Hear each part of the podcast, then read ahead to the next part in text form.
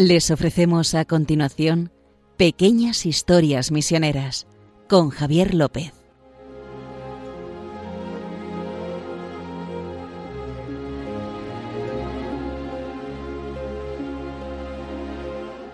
Bueno, un día más continuamos nuestra segunda aventura en Pequeñas Historias Misioneras con Javier López y con mi compañero Justo Amaro, director de Mepres. ¿Qué tal, Justo? ¿Qué tal, Javier? ¿Cómo estamos? Y hoy, ya que hemos empezado, nos hemos adentrado en el mes de las misiones, que es el mes de octubre. El día 1 fue Santa Teresita de Lisieux, o también conocida... Bueno, tiene el verdadero nombre es Santa Teresa del Niño Jesús y de la Santa Faz.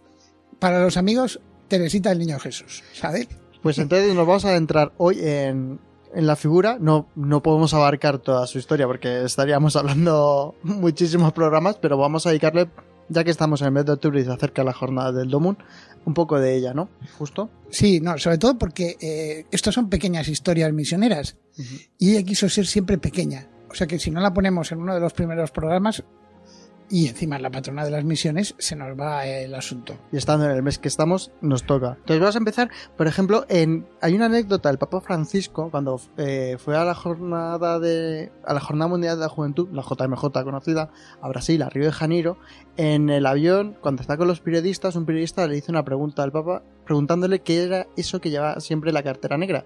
¿Y qué era eso que lleva el Papa Francisco siempre en una carterita? Sí, sí, porque llamó la atención. Era el primer viaje apostólico. Sí, se llama, bueno, no, era más bien la, la JMJ. Sí, ¿no? podría ser Que el fuera un viaje, viaje. al país. Eso es. Pero bueno, el caso es que le vieron siempre que llevaba la cartera negra. Se bajaba del avión con la cartera negra, subía con la cartera negra. Y le preguntó, ¿qué lleva ahí? Le dijo, nada, pues una muda, tal. Dijo, una, eh, para afeitarme. Cosas normales. y un libro. Un libro sobre Santa Teresita del Niño Jesús. Sobre Santa Teresa de Lisieux. Sobre Santa Teresa del Niño Jesús y la Santa Paz. O sea, para- la vamos a llamar aquí Teresita. Vale. Santa Teresita la vamos a dejar, ¿no? Y ya está.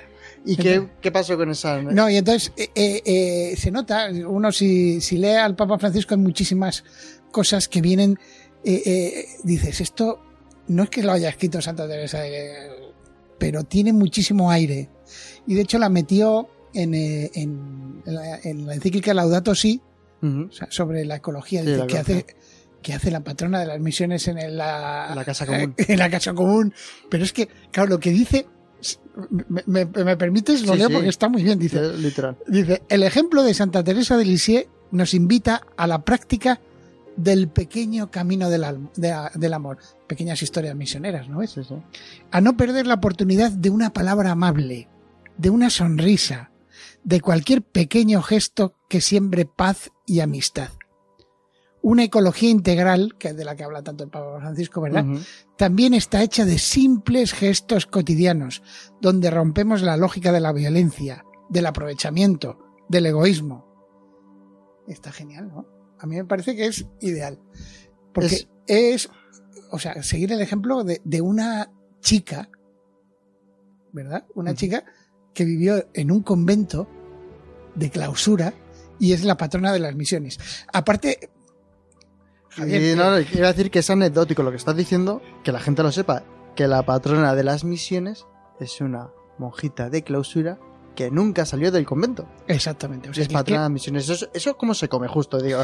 ¿Cómo, cómo nosotros Además, de- aquí... debe ser el primer caso de que eh, hay dos patronos de algo y el segundo patrono, en este caso Santa Teresita, Sí, hizo una novena al primer patrono. que San Francisco San Javier. Francisco Javier. O sea, San Francisco Javier, el, el misionerazo, vamos, el, el El modelo, el, el modelo de los misioneros, Sí. que como ya decíamos en un programa, no es que, no es que cruzara medio mundo, no, cruzó el mundo entero, porque le dio la vuelta entera, para ir a Japón y a la India y etcétera.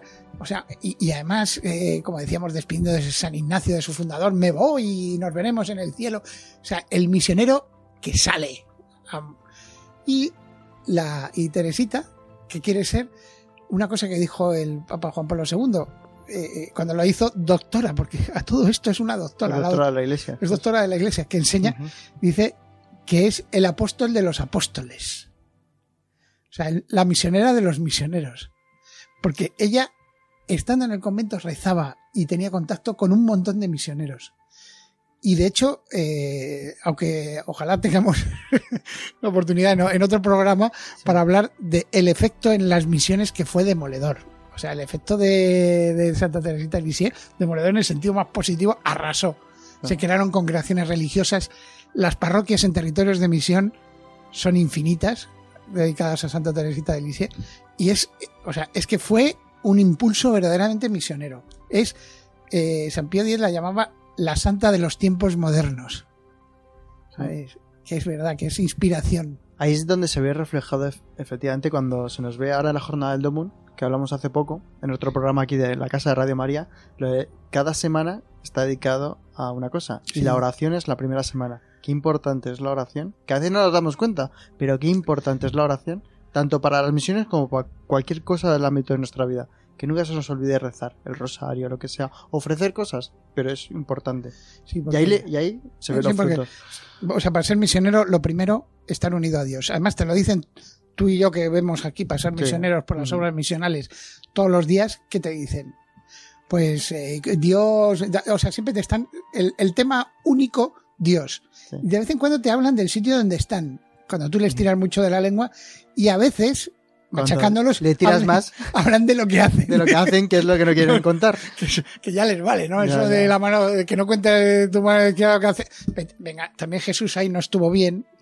Para cualquier comunicador de, de esto, de misiones, esa frase de Jesús en el Evangelio es un poco mala. Bueno, aquí en este programa contamos eh, pequeñas historias misioneras y anécdotas de una forma Sí. diferente y hoy tenemos que hablar también justo, porque vamos a contar alguna anécdota, algo que la gente no sepa o no sea muy acostumbrada, algo de una niña pequeña de 6 años. Sí, sí, vamos a hablar de, de una niña de seis años.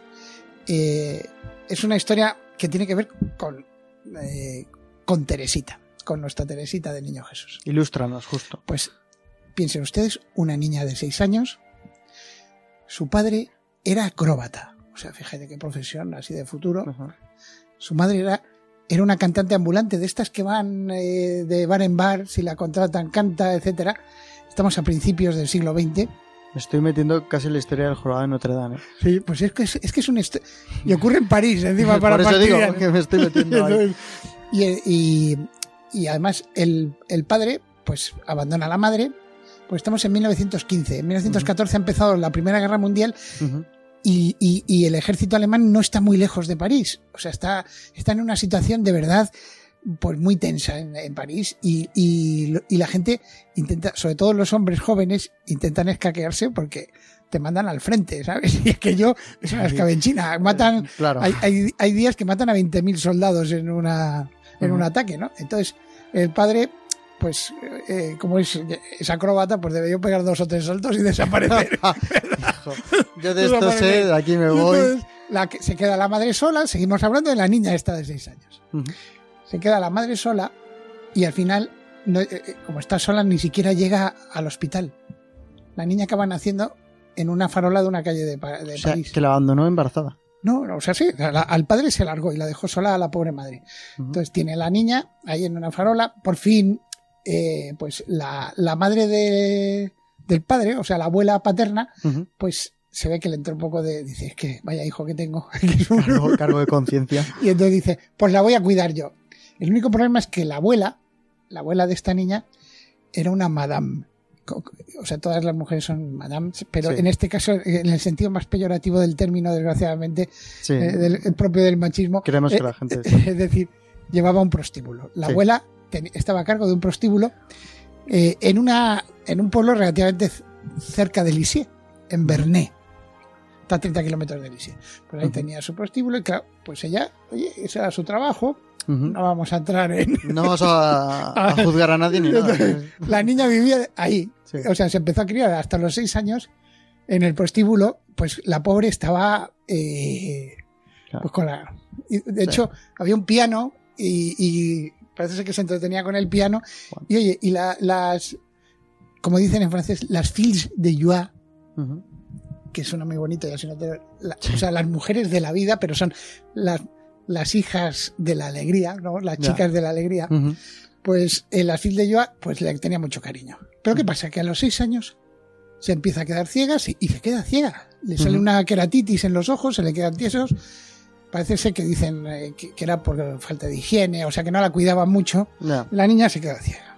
Que- y la abuela pues desesperada. Y entonces se entera que en, en el pueblo, en un pueblo relativamente al lado, Sí. Lisieux, Lisieux. que está a 30 kilómetros, pues eh, hay una monja que, que sana, que cuida, que cura. Parece que un niño fue, no sé qué tenía y se curó. De estas cosas que se hablan de pueblo en pueblo. Sí. Como las típicas Sí. leyendas de pueblo. Sí, Allá hay por ahí una monja. Ha habido una monja que se ha muerto hace, relativamente hace poco, bueno, hace 15, 20 años, y que era medio santa, que muy, muy buena, era muy buena. Y ha ido alguien y se ha curado. Eh, era, estamos en Normandía, o Sí, sea, sí. Normandía de pueblo, o sea, sí, de los pueblos grandes. Esto, pue- eh, Lisieux es muy grande, ¿eh? Sí, sí, no. Y, y esto de Verne también es grande. O sea, no son puebluchos de 100 habitantes, ¿no? Son pueblos grandes de 3, 4, 5, 15 mil habitantes, ¿no?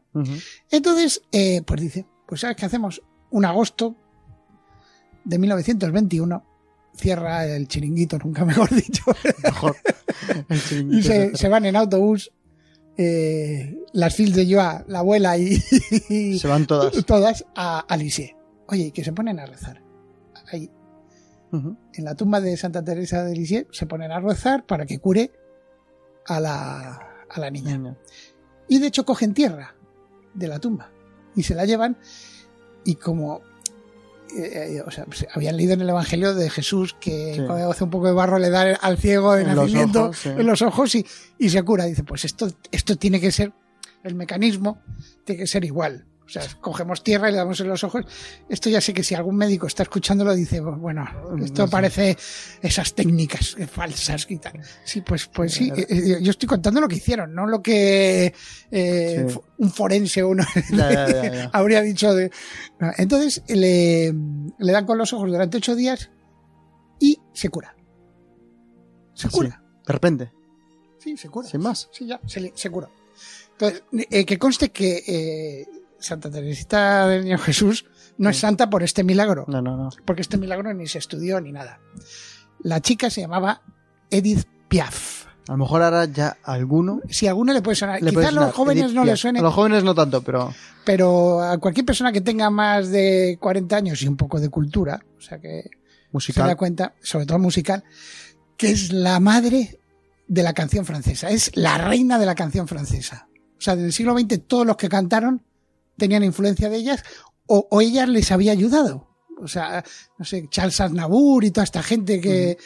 Si uno pone eh, la típica canción francesa así como muy melancólica, esa tiene que ver con Edith Piaf. ¿Querías escuchar algo de ella para que la Sí, gente. Sí, sí. Vamos a poner, si te parece, La Vida en Rose, La Vida en Rosa, con esa voz que tiene ella, porque estuvo muy enferma toda su vida y murió con 47 años, después de mucho sufrimiento. Vale, vamos a poner 30 segundos y ahora continuamos. Me close and hold me fast. The magic spell you cast. This is love en rose. When you kiss me, heaven sighs. And though I close my eyes, I see love en rose. When you press me to your heart, I'm in a world apart. Bueno, ya habéis visto que es una voz, La Vida en Rosa, La Vida en Rosa. Qué bonito es, ¿eh? Sí, y tiene, tiene, la verdad es que después tiene otras canciones en que si uno coge la letra y le cambia, dice, deja lo de los amores así profanos. Y, y, y se lo cambia así, dice, hay una que dice, dice, "Oh, me- no me arrepiento de nada, dice, porque todo comienza a partir de hoy contigo. Oye, eso se lo podíamos rezar todos los días a Dios. Pero bueno, ¿fue milagro o no fue milagro? Pues no lo sabemos, No pero sabe. eh, para ella, para Edith Piaf, seguro que fue milagro, por lo, por lo que hizo después. Claro. ¿Sabes qué hizo Javier? Hizo lo siguiente, lo primero. En la mesita de noche siempre tenía una imagen de Santa Teresa. Siempre, siempre tenía una imagen. Segundo, todos los unos de octubre, que ha sido hace unos días, De la festividad, sí. y iba al Carmelo de Lisieux a rezarle a la Santa. Estuviera donde estuviera, cruzaba medio mundo si estaba fuera, y si no, en Francia cruzaba media Francia, y se acercaba ahí a, a Lisieux A a, rezar. a rezar. Curiosamente nunca volvió a Vernet. Al- a- Hombre, te iba a preguntar. te- iba a preguntar qué pasó luego con las chicas. Bueno, no sé qué fue, pero bueno, las chicas, las Fils de Joie, pues seguramente, como dice el Evangelio, entrarían por delante de todo el mundo al reino de los cielos, porque las prostitutas y los publicanos, pues Jesús como siempre clavando la verdad. en- Sí. Ahí te la, nos Evangelio. Y lo tercero que hizo siempre, la Edith Piaf, antes de esta canción tan bonita que hemos escuchado y ta- de, de- tan profunda de la voz rota, siempre decía antes de cada actuación, Teresa, canto para ti. O sea que es, un- es una historia Qué bonito. preciosa. Qué bonito. Es una historia preciosa. Es O sea, una- de hecho, bonita. podríamos buscar un santo y decirle, te canto para ti y de paso échanos una mano a todos, no solo a mí, a todos, ¿no? O sea que si nos encomendamos a Santa Teresita de Lisieux, puede pasar cualquier cosa, la verdad. Sí, es- no, estas mujeres... ¿Por eh, qué nos fiamos tampoco justo de los santos? ¿O por qué no nos fiamos de...? Quiero decir, porque a veces cuando rezamos, rezamos el Padre Nuestro, la Ave María, y nos vamos a dormir, por ejemplo, por la noche. Los tres Ave Marías, el típico del que- escapulario. Eh, que también, Pero- eh, ¿sabes qué nos pasa? Por lo menos a mí, y supongo que a todos, que no los vemos como amigos nuestros. O sea, eh, cuando hablan eso de la iglesia triunfante, la iglesia, No. a veces eh, eh, hay que ver las cosas como son. Eh, esta mujer era. Teresa, o sea, Te- Teresa era una chica. Eh, eh, como, como las muchas chicas, es que, eh, como Pauline Jaricot, cuando Sí. fundó el Domun, tenía 23 Sí, sí. años, o sea, era gente con nombres y apellidos con padres, bueno, curiosamente, los padres de Santa Teresa fueron los, únicos santos canonizados como matrimonio a la vez. O sea, de toda la historia de la iglesia. Pero, pero bueno, que eran gente como nosotros. Y tenemos que verlos como lo que son. Gente que se ha adelantado a nosotros y que se sabe en el examen. A veces cuando, si uno tiene hijos, sabe que Ya. dice, "Jo, estoy preparando el examen. bla, bla, bla". Digo, pues habla con tu amigo que este se lo sabe todo. Pues los santos se lo saben todo. Se saben todas las preguntas del examen para entrar en el cielo, para ser feliz, para ayudar a los demás, para hacer un mundo mejor. Se las saben todas las preguntas. Y- y han sacado, no, no 10, matrícula de honor, ¿sabes? Entonces hay que, hay que tener esa cercanía con estos hermanos nuestros. A veces dicen, no, porque eso desvía de Jesús. ¿Cómo va a desviar de Jesús el que yo conozca la vida de Santa Teresita? Y diga, "Jo, pues fíjate, esta mujer viviendo tan, tan calladamente, mira cómo, mira cómo lo que llegó a ser patrona de las misiones. Pero yo- son- más que el título, es lo que logró en tanta gente. La inspiración que hizo en tanta gente. Es lo que hay que hacer. Buscar, eh, eh, tratar a los santos como amigos, ¿verdad? ¿Tú crees que Pauline Jaricot se inspiró? Eh, Teresa de eh, voy a- No, que te- al revés, al revés. Sí, porque claro. tienes a la inversa, porque Pauline Jaricot fue antes. Sí, sí. y No, luego fue Lo que pasa es que hay, eh, ¿Cómo fue eso? Porque eh, lo raro sería, a ver, si mi cuestión... había un fermento Iba- misionero, ¿eh? iba- la pregunta te la he formulado mal porque digo, ¿por qué es patrona de las misiones Santa Teresita de Lisieux y no la fundadora de la obra? de porque, la programación. eh, porque bueno, Tampoco salió de Francia. Eh, Sí, pero, eh, pero bueno, no, Bueno. Jaricot es que no, eh, no estaba quieta, eh, no estaba, a veces digo- estaba en Roma, de- pero, Pero, era un pero que no iba a mis culo de mala Era- diría. diferente, sino gestionando. No, eh, lo que pasa es que Paulina eh, fue una mujer que siempre hacía las cosas y se echaba para atrás. Y, y- Lanzaba, y se- es como y el que lanza la piedra y esconde la mano. Se Algo así. para atrás. Y en el caso de Teresa de Lisieux, es que también estaba en un convento las y, y influye mucho en que se le conozca como la patrona de las misiones su libro Historia de un alma, que se le obligaron a escribir sus superioras. Dijeron, tú escribe todo esto que cuentas, todas estas experiencias espirituales que tienes, haz un diario. Y es un diario, no escribió un libro. De hecho, tiene como, hay como tres manuscritos que depende de cuál eh, han cogido, pues sale una frase más o una frase menos. Entonces ella escribía sus experiencias y, y, y- y es que era tan, tan espectacular que el Papa la declaró doctora de la Iglesia. Para los que no sepan lo que es doctora de la Iglesia, hay muy poquitos santos Muy que sean doctores y es porque lo que dice es como nosotros que vemos el mundo muy universitario, ten en cuenta que las universidades las inventó la Iglesia. Entonces, ser doctor, eh, Santo Tomás de Aquino, que es la suma Sí. teológica, que, o sea, yo les digo que la- si se ponen a leerla se pasan dos meses solo leyéndola, no estudiando.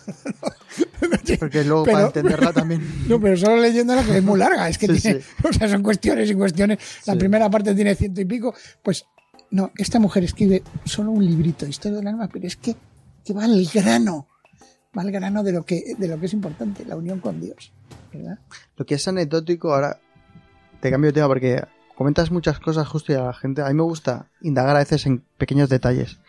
Cómo a los muchos santos les obligan sus superiores a escribir. Sí, O sea, estoy acordando de Santa eh, Faustina de Coasca, la Divina Misericordia, como director Claro, espiritual, le dice, también. escribe lo que haces.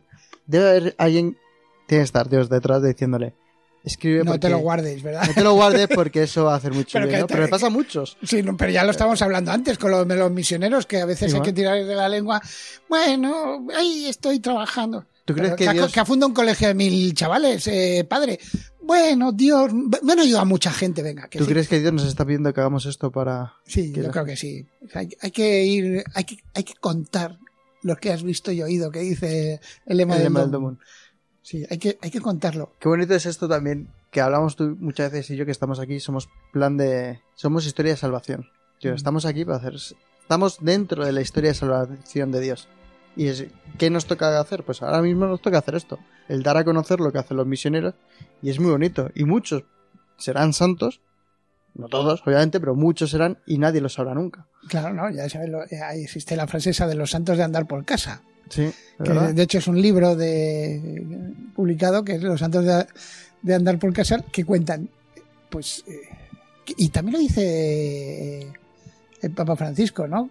Dice Sí, eh, lo que pasa es que en italiano dice pico dice un pequeño paso a la santidad ¿no? Un pequeño. Un Eso. pequeño paso la- que va con nuestro programa dice que vas al mercado y te encuentras con una vecina y te empieza a cascar de, Sí, sí.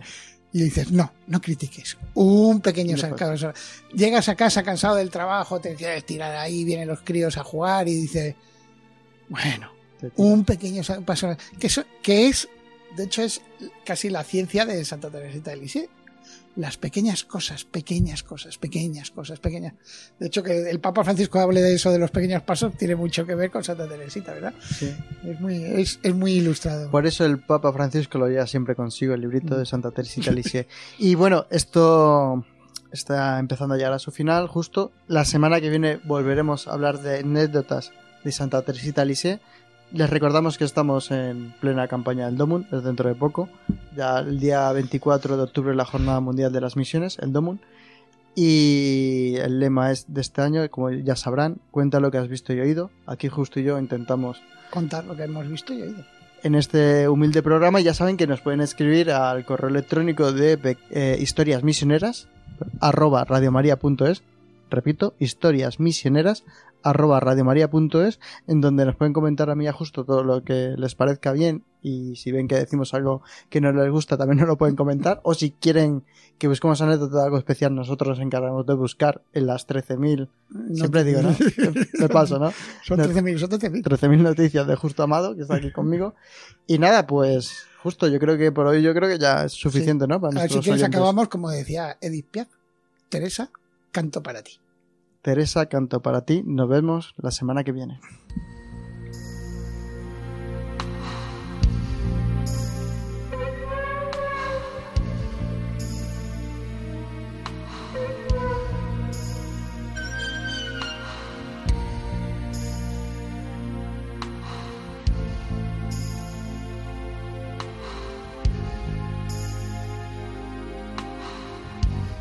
Han podido escuchar en Radio María Pequeñas Historias Misioneras, un programa dirigido por Javier López.